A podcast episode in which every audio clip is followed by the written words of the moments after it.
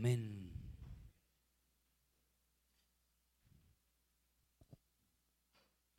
¿Saben que un día como hoy de Semana Santa, cerrando Semana Santa, domingo, mucha gente viene en este momento en carretera, apretujado del, de las vacaciones, eh, esas carreteras a reventar, llenas de, de carros. Ahorita el plan retorno es tremendo. Y si alguien viene de, de, de, de, la parte sur de Bogotá, de Melgar, de Girardó, de esa zona, eh, son cinco o seis horas barato, siete horas como si viniera por allá de Armenia. Pero ustedes decidieron venir a la iglesia. Así que mire el de lado y dígale, qué chévere que estás acá. Se nota que no tenías plata para viajar.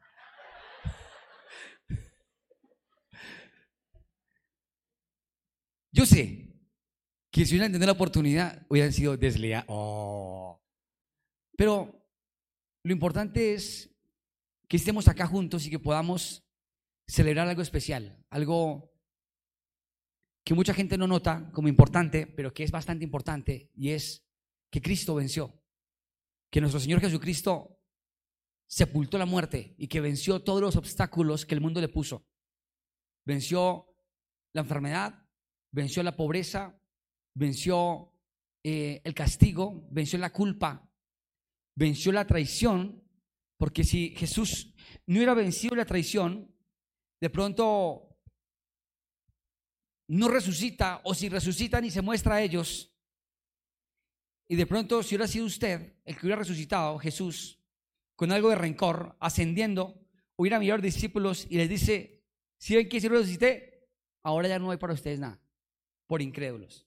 Pero Jesús en el ascenso demostró misericordia, amor, propósito, y eso fue algo que literalmente destacó el ministerio de él, su, amor, su, su, su corazón. Yo titulé esta prédica, hace ocho días hablábamos de Jesús el más cool. Yo le puse algo muy parecido, el más pro. Y el que está al lado, el más, el más pro. Esta palabra pro ahorita es muy empleada por los gamers, por los youtubers y por los chicos. Uy, qué pro. ¿Se lo han visto? Uy, mucho pro. Y cuando es malo le dice mucho probiótico. Pero ese pro lo están usando mucho para decir como que qué profesional. Y quiero decirles que Jesús es el más. No. Ustedes no están convencidos de eso. Jesús es el más. Es el más pro. ¿Por qué? Jesús hizo cosas y tuvo características especiales. Yo traigo hoy unos versos bíblicos que hablan de eso. Y quiero hoy hablar de algo que, que me impresiona de él. Está en Juan capítulo 16, verso 33. Dice esto. Estas cosas os he hablado para que en mí tengáis paz. En el mundo tendréis aflicción, pero confiad, yo he vencido al mundo. Estas cosas les he hablado para que tengáis que paz. Para que tengáis que paz. En el mundo tendrán aflicciones, problemas, dificultades. En el mundo tendrán luchas, pero no teman, no teman, no se preocupen. Yo he vencido el mundo. ¿Saben? Esto es impresionante. Jesús no estaba desconociendo por ningún motivo, por ninguna razón, que en el mundo había aflicción, que en el mundo se vivía estrés, que en el mundo habían luchas, que habían envidias, que habían pleitos, que habían disensiones. Yo ahorita eh, me he dado cuenta, yo no sé si ustedes coinciden conmigo, la gente anda fuera cargada. La gente anda fuera de mal genio, cargada, peleando. Entre carros se pelean. Si usted por molestar, vaya en su carro y pítele que está hablando. Pi, pítele por molestar. Y pico se le baja. ¿Qué? No tengo alas. Pues pase por encima y de apóstale para el carro. No es que de pronto usted fuera enfermo o con su, o con su mujer embarazada para el hospital y está pitando porque ya está en trabajo de parto. Es, una, es un pito justificado. La gente debería. Viene con afán, viene con urgencia. Viene que llevar. Siga. Las ambulancias. Porque el mundo afuera está enfermo de odio, de resentimiento. ¿Y saben de qué está enfermo el mundo ahorita? De envidia. La envidia es tóxica, corrosiva. La, la envidia es como un cáncer. Y la envidia está en este momento agolpando a mucha gente.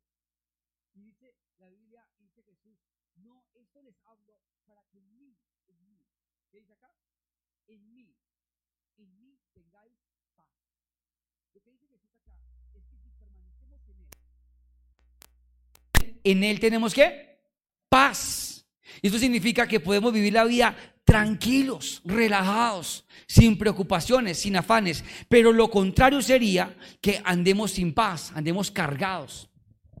Y yo quiero decirles que el mensaje de Cristo, el mayor mensaje de Él en este momento es que tú tengas paz, que tú estés tranquilo. Dice, esto les he hablado para que en mí tengan paz. En el mundo tendréis aflicción. Este mundo es de aflicción. Tú no puedes decir, no, si el mundo es aflicción. Por ejemplo, ¿cuántos estaban esta semana en receso laboral? Digan amén. ¿A cuántos les tocó trabajar? A poquitos. ¿Cuántos descansaron? ¿Cuántos trabajaron? ¿Y cuántos saben que mañana lunes tiene que volver a trabajar? ¿Están contentos? ¿O más o menos? Si usted es el empresario, el jefe, usted se emociona porque usted sabe que le funciona. Pero si usted es empleado, sabe que mañana otra vez la rutina. En el campo que sea, mañana otra vez lo mismo. Eso es aflicción. Porque la Biblia dice, ¿qué provecho tiene el hombre trabajar si no disfruta lo que trabaja? Por eso uno tiene que buscar trabajar en lo que le gusta. Amén. Yo, antes de, empezar el servicio, estaba aquí con los músicos en un momento ensayando y me quedé en un momento como oído pensando y me quedé pensando en lo que me toca hacer. Y me quedé pensando en, el que, en lo que me toca. ¿sí? Y acá estoy predicando, ¿por qué me? ¿Por qué me? Toca, porque me toca. Pero les quiero decir que independientemente a que me toque hacerlo, me apasiona, me gusta, arde. Y en ese momento estaba así como mirando, seteando los instrumentos, miraba el tema y, y me quedé pensando en un momento así, estaba ya parado. Y me quedé así mirando y vi aquí los músicos y me quedé pensando y dije, ay Señor, gracias. Gracias porque es algo que me gusta hacer. Me gusta servirte, me gusta predicar, me gusta amar, me gusta eh, eh, ministrar en alabanza, me gusta saltar, me gusta, me gusta. Grave sería que no me gustara. Por ejemplo, ¿cuántos acá están casados? Es como aburrido, ¿cierto? Como, ¿Cuántos acá están felizmente casados? ¿Cuántos están felizmente noviados? Por ahí hay más de un noviazgo clandestino, pirata, que no quieren levantar la mano y me boleteo aquí. Pues la Biblia dice, si te avergüenzas de mí, también me avergonzaré de ti. Entonces, si tiene a su novio ahí clandestino, dígale, llegó la hora de que me presente, levante la mano ahorita. ¿Listo? Aquí va a ser Dios mostrando corazones. Sí, Señor. ¿A dónde están los ennoviados? Todavía hay un poco de temor, no pasa nada. Pero quiero decirles que no hay cosa más aburridora que estar en una relación obligado. Yo no sé si tú lo has vivido.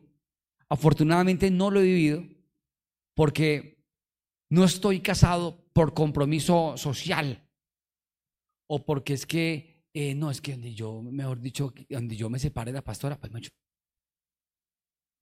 No, hay un compromiso por pasión, por amor, por gusto. Predico por pasión, por amor, por gusto.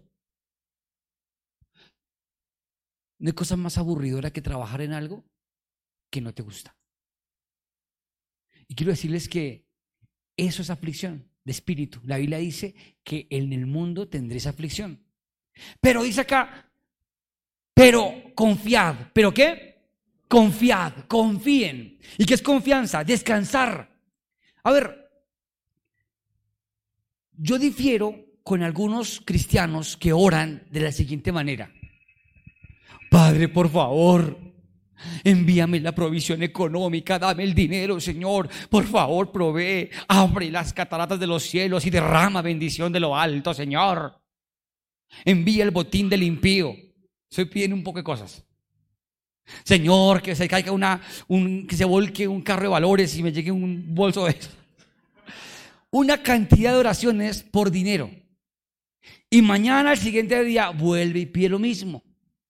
Y pasa la semana y vuelve y pide lo mismo. Yo creo en la oración persistente a Dios y perseverante, pero yo creo en la, oración de confianza.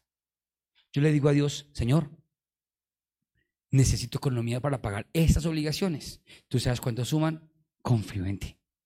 Confío en ti. Gracias, Señor. Te amo. Confío en ti. Llega el otro día la presión. Llega el otro día el, el, cobro, la llamada. Estamos en Semana Santa, ¿no? Eh, llega el cobro. Y saben,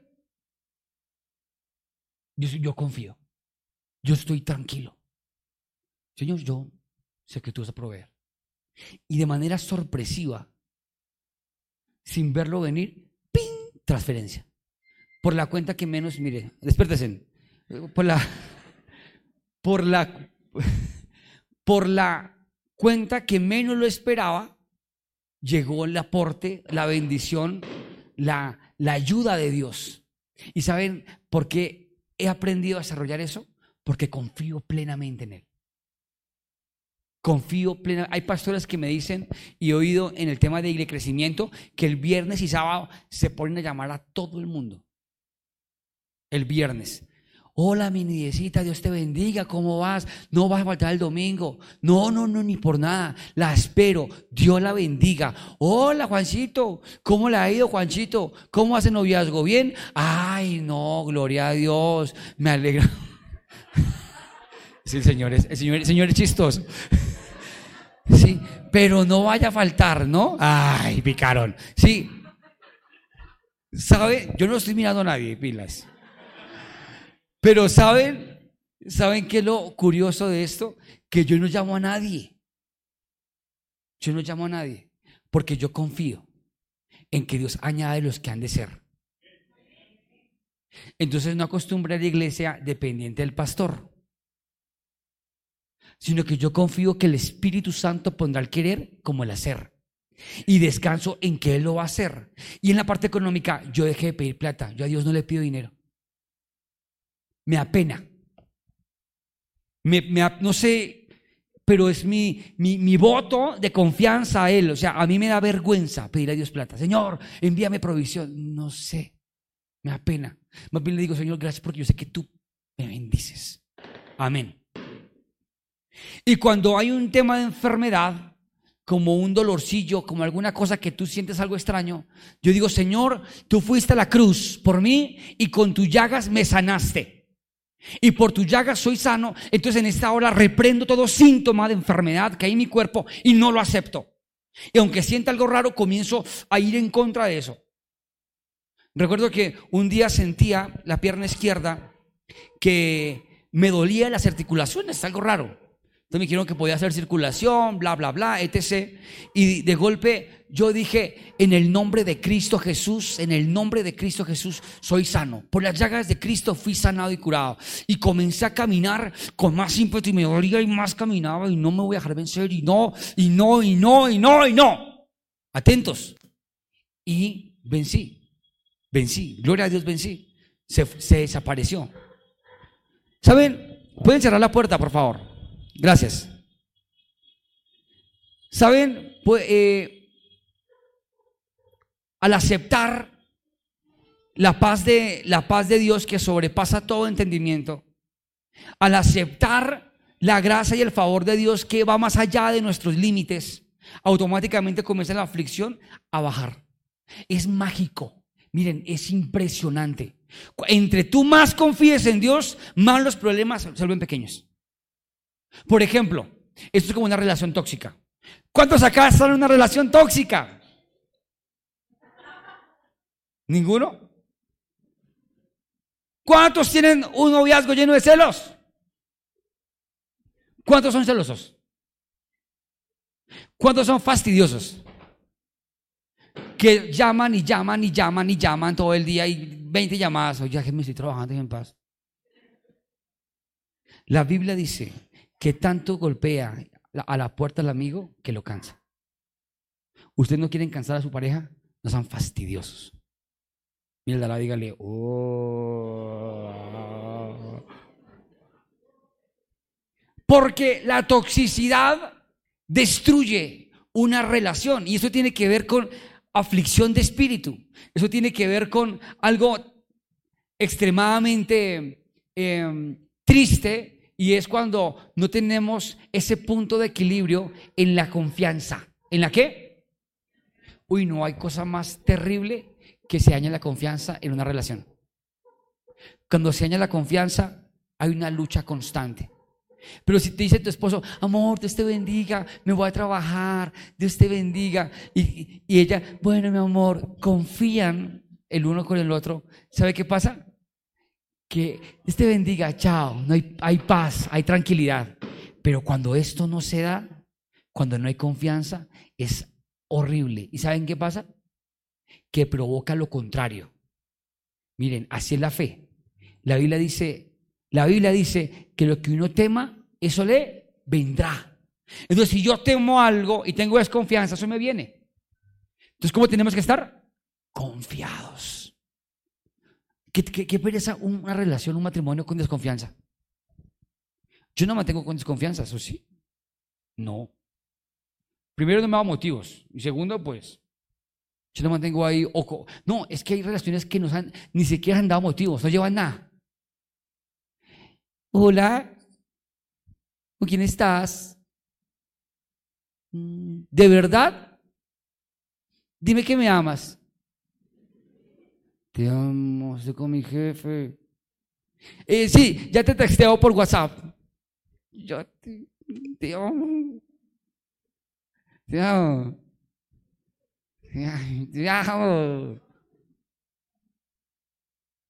Eso genera estrés en una relación. Y con Dios pasa igual. Cuando tú no confías en Él, Señor, sáname. Ya te estoy sanando. No, sáname, Señor. Señor, bendíceme. Te acabará un trabajo.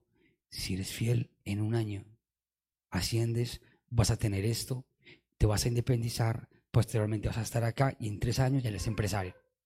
Vas a tener mucha economía. Vas a conocer a alguien que te va a dar facilidad para un apartamento y te lo va a entregar. Ese es mi plan. Pero todo el tiempo, Señor, mira, ese trabajo es la punta de lanza, hijo. Ese trabajo es la punta de lanza. Ahí donde estás, el que fiere en lo poco, en lo mucho será puesto. Señor, mis compañeros me fastidian, mi jefe. Miren, les voy a decir que la desconfianza aburra hasta Dios. Porque la Biblia dice que sin fe es imposible agradar a Dios. Entonces yo no puedo andar todo el todo redigildo por mi culpa, por mi culpa, por mi gran culpa, yo pecador. No. Ya Cristo pagó un precio en la cruz de Calvario y él dijo en Mateo capítulo 6, no hagáis vanas repeticiones como la hacen los gentiles que creen que por su repetidera serán oídos. Mas ustedes cuando oren, entren a su lugar secreto y en intimidad hablen con él. ¿Me copian? Y esto es confianza. ¿Esto es qué? Confianza. Dios quiere eso. Confianza. ¿Cuántos acá con sinceridad? Aquí está el Señor. Saben nadar bien, nadar, que nadan bien. Cuando diga uno, dos, tres, levanta la mano. Uno, dos, tres. Pocos nadan bien. ¿Y saben por qué no saben nadar? Por desconfiados. El primer principio de la natación es confianza. Usted se lanza y una vez, esos son sus remos. Y láncese. O nado o me ahogo y muero. Pero debo tener confianza, confianza en mis piernas, confianza en mis pies y comenzar a nadar. Y comenzar a zarpar. Y así funciona con la bicicleta. Cuando uno, cuando uno era niño, ¿se acuerdan? Uno y el papá cogió en el sillín, ¿se acuerdan? o el tío, el hermano mayor, o cual- lo cogía, hágale, y uno ahí, y uno bien, ya le tenía como el ritmo cuando oía una voz atrás que decía, bien, lo logró. Y uno, ¡ah!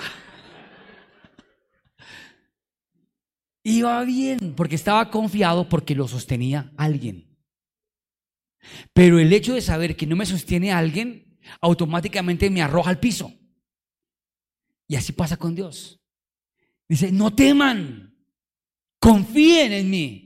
Yo he vencido el mundo. Jesús dice, yo vencí la muerte, yo vencí la enfermedad, yo vencí la pobreza, yo vencí las quejas, yo vencí la envidia, yo vencí el juicio, yo vencí la muerte. Confíen en mí. Y en mí tendréis paz. Amén.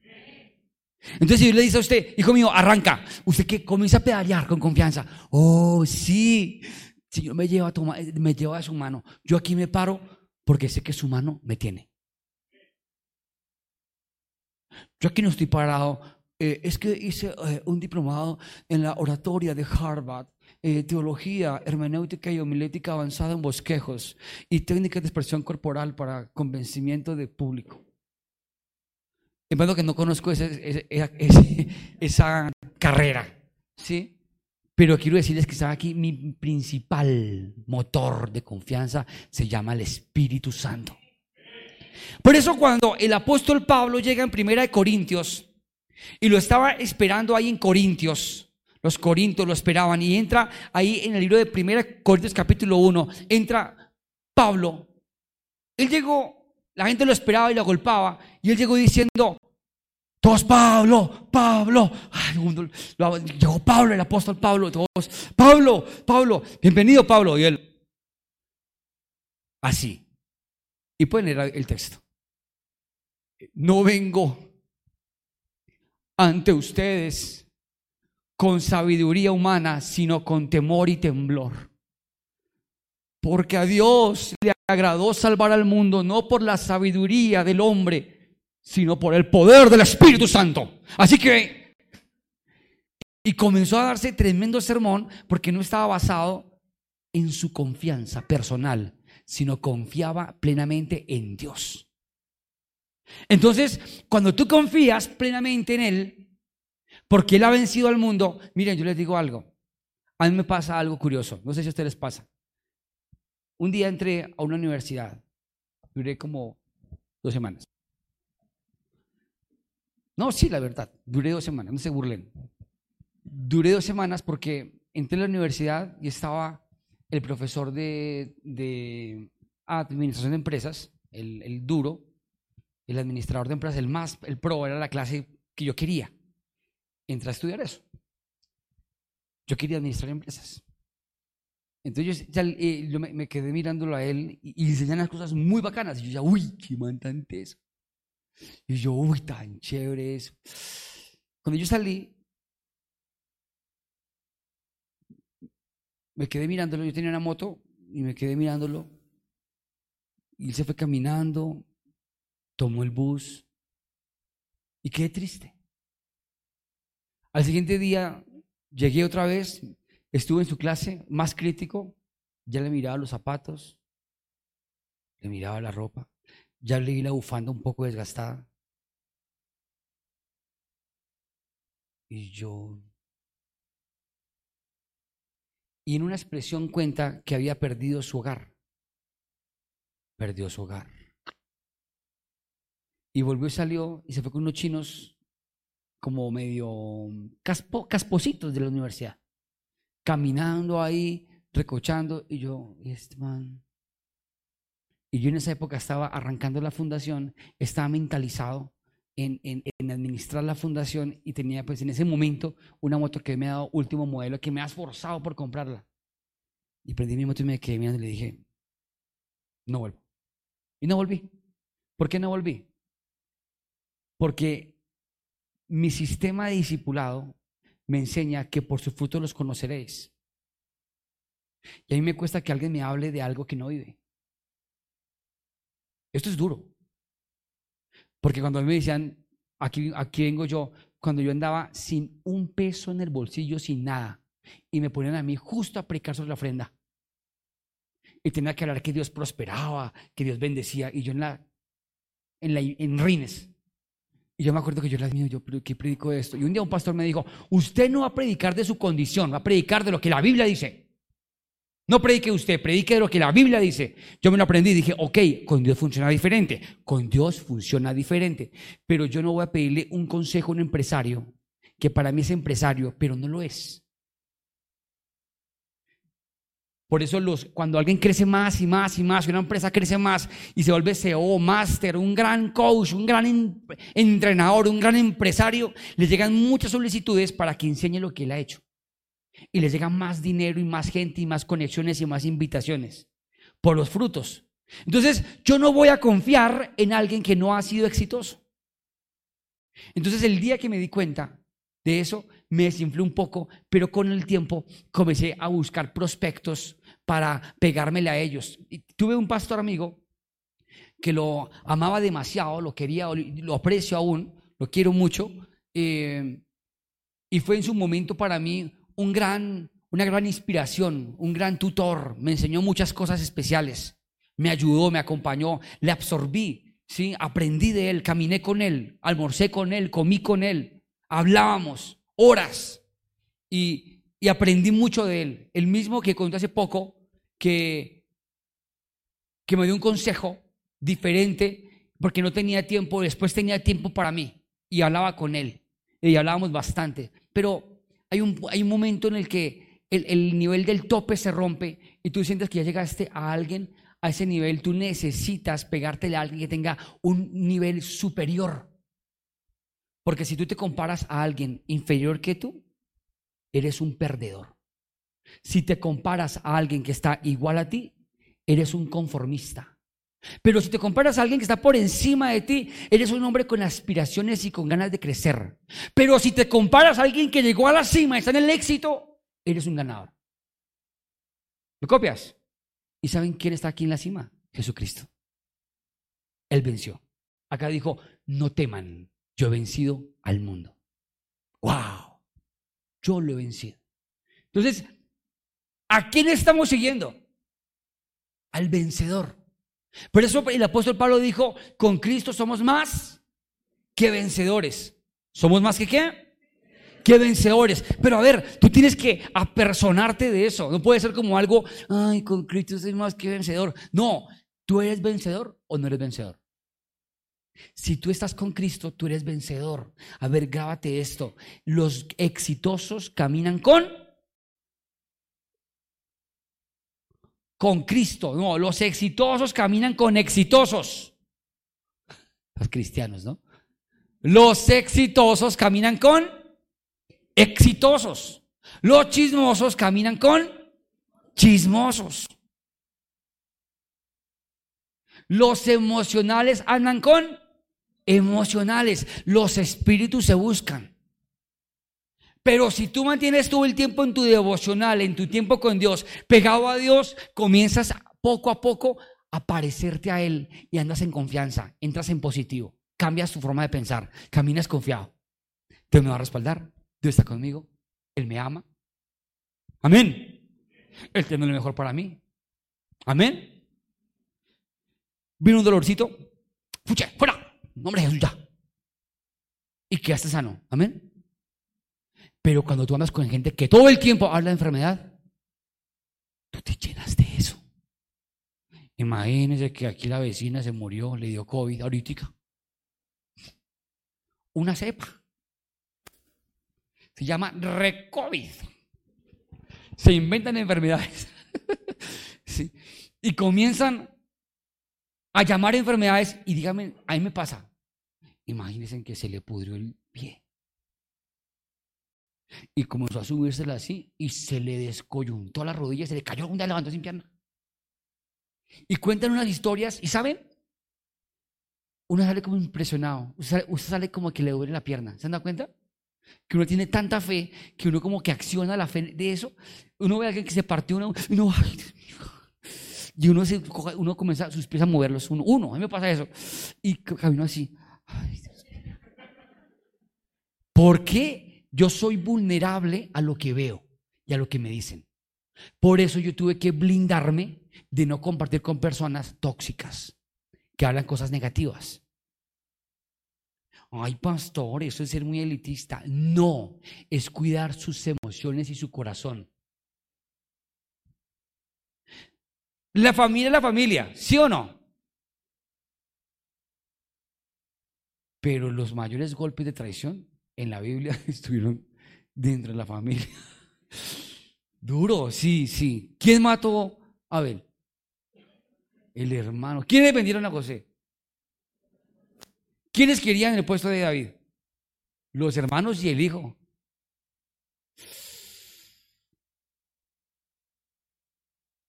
No significa que usted no tenga que amar a sus hermanos. No, no, no, no. Ámelos.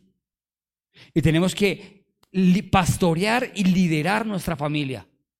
Pero algo que tenemos, debemos tener claro es que estamos en un mundo de aflicción y que tenemos que pegarnos al más, al más, al que venció, que es Él.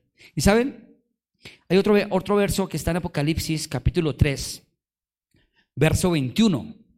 Dice, al que venciere, le daré que se siente conmigo en mi trono, así como yo he vencido y me he sentado con mi Padre en su trono. Miren que Jesús está diciendo, ay, eh, si alguno está débil, cansado, pues, pues mire ahí, y yo aquí le hago un, un cupito. No, al que venciere, le daré que se siente junto a mí.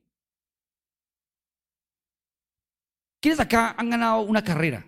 A ver, levanta la mano y digan amén. Que han ganado una competencia, una carrera, que han sido eh, deportistas, que han ganado algo chévere, que tienen un trofeo, que se han sentido por lo menos alguna vez en su vida campeones. A ver, poquitos, Dios mío. Pero les quiero dar un datico. Les quiero dar un datico chiquito. Ustedes lo saben. Un día su papito y su mamita estaban en un momento muy romántico. Antes de que ustedes existieran. Y salieron muchos, muchos, muchos hermanitos, millones, miles, cientos, corriendo para llegar. ¿Quién llegaba al óvulo? Que era la meta, ya había una cinta así negra con blanco así. Y estaba en ese lado papá y mamá esperando. De pronto mamá esperando, papá no quería. Muy cruel la historia, pero puede ser. Pero de esos millones de espermas que iban a velocidad, Tú llegaste de primeras. O sea que por esencia eres un ganador. Amén o no amén. En algo ya eres ganador.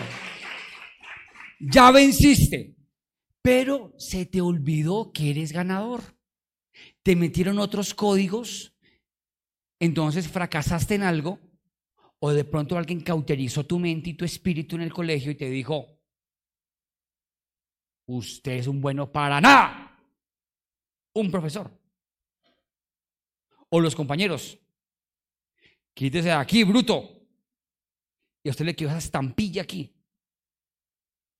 Pues hoy el Señor se las quita y les dice, en el mundo tenéis aflicciones, pero no teman, yo he vencido al mundo. Y al que venciere, pasamos a Apocalipsis 3, perdón. Sí, 3, verso 21. Al que venciere, solo al que venciere. Al que venciere, le daré que se siente conmigo en mi trono. Así como yo he vencido. O sea, yo he vencido, tú también puedes vencer. Amén o no amén. Entonces, para yo vencer, debo entender algo. Debo pegarme de los vencedores. Si yo quiero ser un gran empresario, tengo que buscar citas con empresarios. ¿Me están copiando o no? Tú quieres ser un tremendo programador. Yo quiero desarrollar web, quiero programar, quiero eh, fuentes, códigos, me fascina eso, la matemática, la lógica, quiero meterme. Pues júntate con gente que le guste eso. Hablen del, del dialecto, péguesen. ¿Me está copiando? ¿Por qué la mayoría de los que están cerca al pastor se convierten en pastores? Porque tanto andan juntos que terminan pareciéndose a él y se vuelven después el escudero o el sucesor como un Josué. Josué estuvo tanto tiempo pegado a Moisés que terminó parecido a Moisés. ¿Se dan cuenta? Pero si usted tiene un amigo, ay, es que mi amigo es de la infancia, ay, no, es que es de chinches, de chinches. ¿Sí? Y sí, eres un poco ñero, pero pues nada, o sea, yo confío en Dios que el Señor lo transforme y cambie, ¿sí? Pero cuando te das cuenta, tú terminas hablando como él habla. ¿Sí? Entonces está predicando, entonces lo bien. Es que lo bien el Señor de hogar. Se pasó en la cruz. Uy, mucho pro. Sonaría diferente, ¿verdad? Pero en la medida que tú te pegas a gente exitosa, te vuelves vencedor y te vuelves exitoso. Por eso, atentos. La Biblia, la Biblia dice acá, no teman, yo he vencido al mundo. Yo he vencido al mundo. Y acá dice, al que venciere le daré que se siente, que se siente en mi trono, así como yo he vencido y me he centrado y me he sentado con mi Padre en su trono, al que venciere. O sea, hay que qué? Hay que vencer. O sea, hoy en el nombre de Jesús se van los códigos de derrota. Amén. Huyen. No tenemos códigos de derrota, tenemos códigos de, de vencer, de conquistar. Amén o no amén. Fuimos llamados a eso. Al que venciere. Ay, me está costando mucho vencer esta tentación. Tienes que vencerla. ¿Estás copiando o no? Y volviendo un poquito al matrimonio, ¿cuál es el peor problema en una relación o en el matrimonio? Ya conmigo, el orgullo. Mira de lado el orgullo. El orgullo. Si te amo, pero... Y si vencen el orgullo y bajan los brazos y dicen, ¿sabes qué? Mira, te quiero decir algo. Yo también cometo errores. Yo me equivoco. Yo fallo. Yo soy el que fallo. Te quiero pedir perdón. Me siento feliz a tu lado. Me haces feliz. Y no quiero estar un día sin ti. ¿No sería lindo? Y el que oye eso, que también vence el orgullo,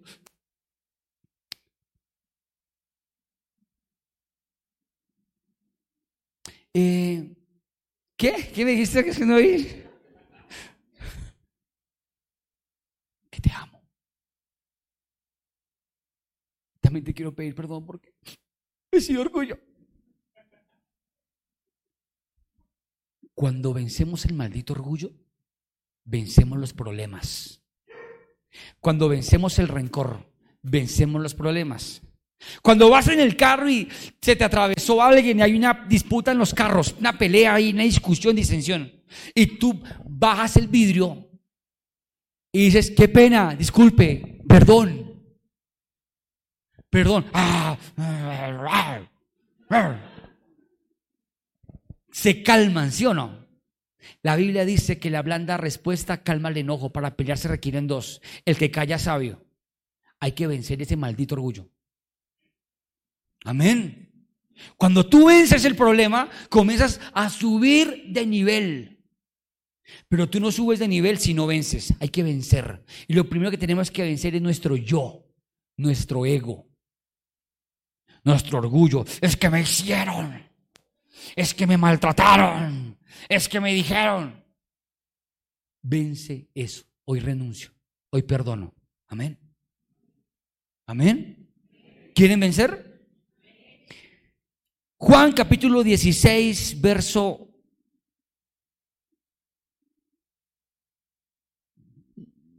me pusieron en el mismo versículo. Bueno, hay que vencer. Miren, yo quiero decir con el corazón que en mi vida, en este momento, he tenido que vencer muchas versiones negativas mías. Vencí muchas versiones negativas vengo de una familia de un carácter fuerte, pues no son así agresivos, eh, esquizofrénicos, no.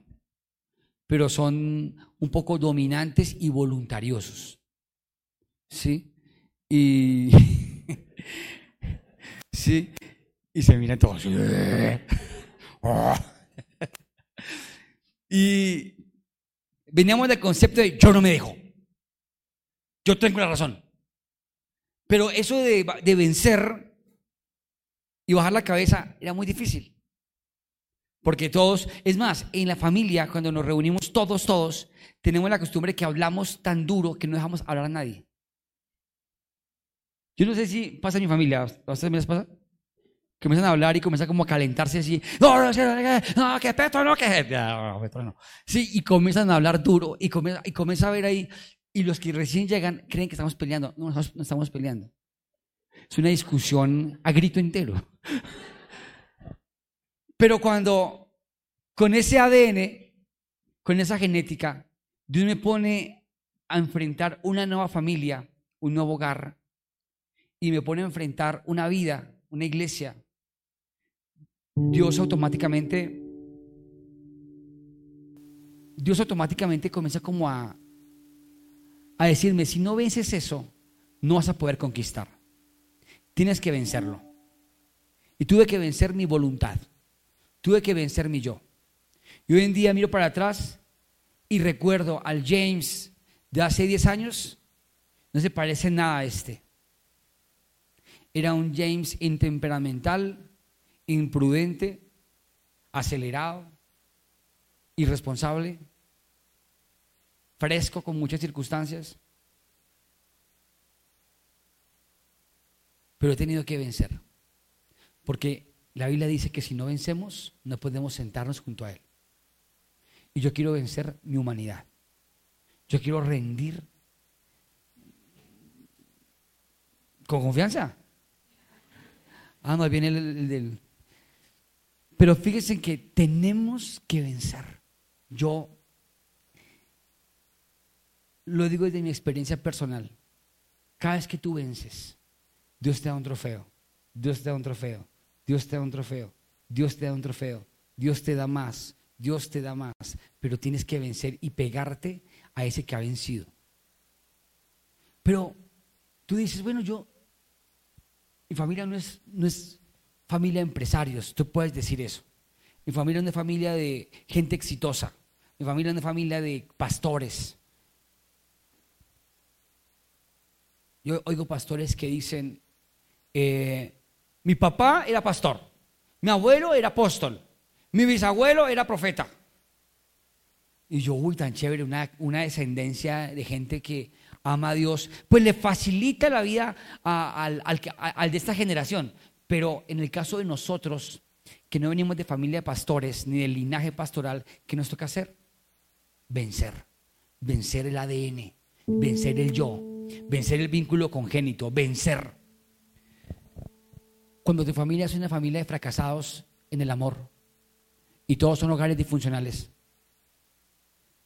¿tú qué tienes que hacer? Vencer. Tienes que vencer. ¿Y quién te dijo que el matrimonio era fácil? No es fácil, pero hay que vencer. Hay que vencer. Cuando la pastora estaba embarazada de, Mateo, le tocó muy duro. Durísimo. Yo les he contado la historia de la, lavadora, ¿cierto? ¿No? Que llegamos a la. Llegó, un día mi suegra a la fundación. Y teníamos 17 niños. Y yo tenía la pastora bien.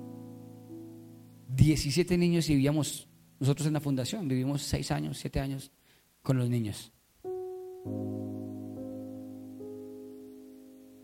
Era lindo hacer fila para entrar al baño. Era lindo, era lindo. Si queríamos comernos algo, nos tocaba a escondidas debajo de las cobijas. Pero lo más lindo era que no teníamos lavadora. Y un día llegó mi suegra y de golpe ella funcionaba sin electricidad, la pastora, con la barriga, Mateo, dentro. Lavado. Escorría.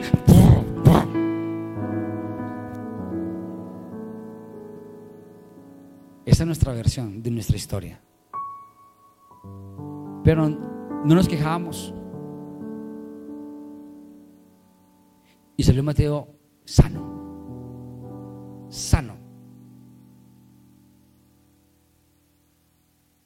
No le gusta mucho lavar, pero. Pero sano sí es.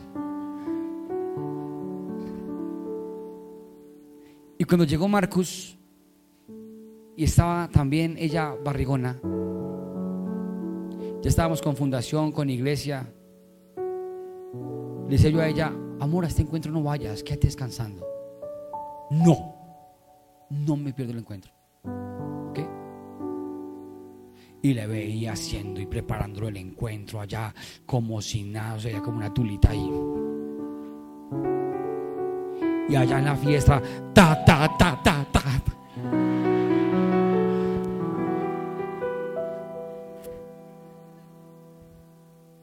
Pero saben, hemos adoptado el espíritu de valentía. Mírenme acá, todos. No espíritu de cobardía.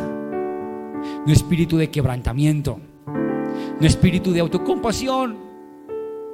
No espíritu de autojustificación buscando culpables. Sino que nos hemos levantado en el nombre de Jesús y hemos vencido nuestros propios temores. Y tenemos que vencerlos porque tenemos al vencedor. Amén. Se quedó sola. La dejó el marido. ¿Qué hace la gente? Ay, pobrecita, ¿cómo se siente?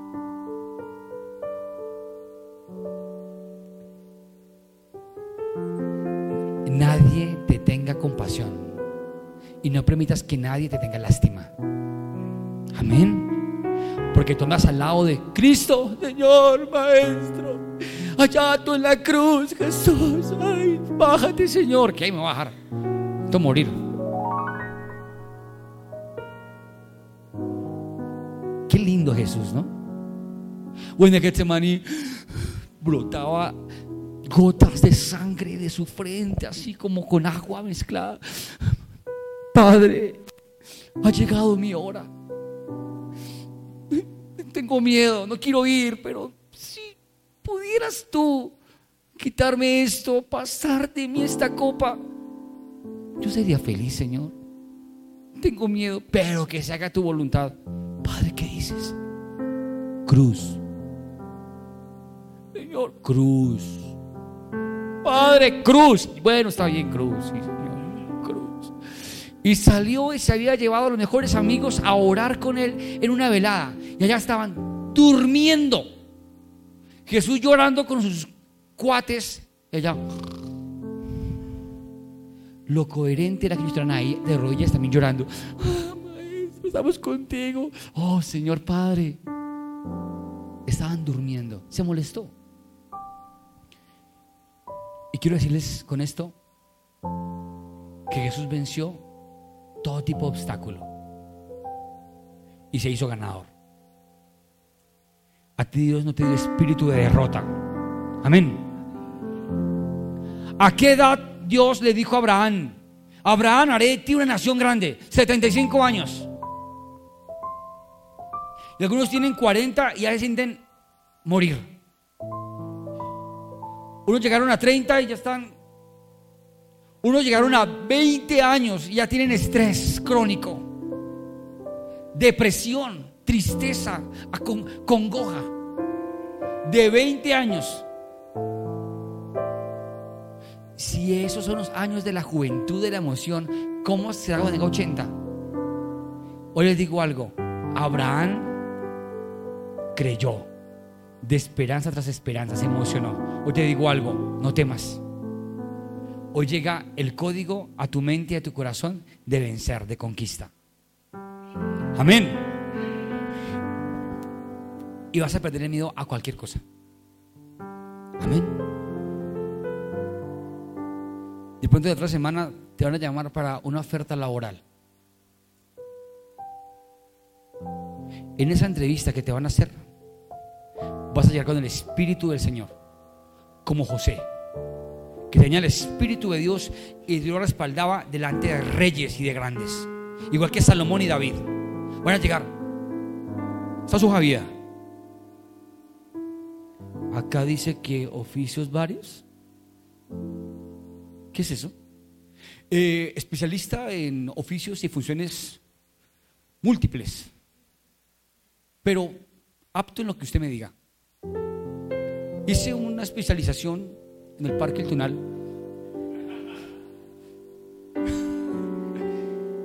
Hoy les digo en el nombre de Jesús, ustedes van a vencer. Amén. Amén o amén. Y si están en una relación tóxica, van a vencer. Amén. Y no se van a dejar intoxicar. Amén.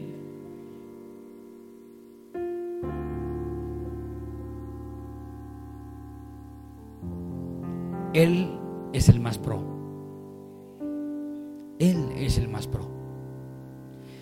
Y si estamos pegados a Él, el resto vendrá por añadidura, de verdad.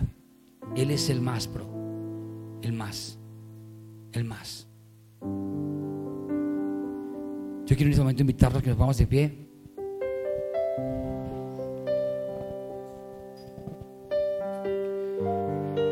Le digamos a Él ahí donde estamos, Señor, tú eres el más.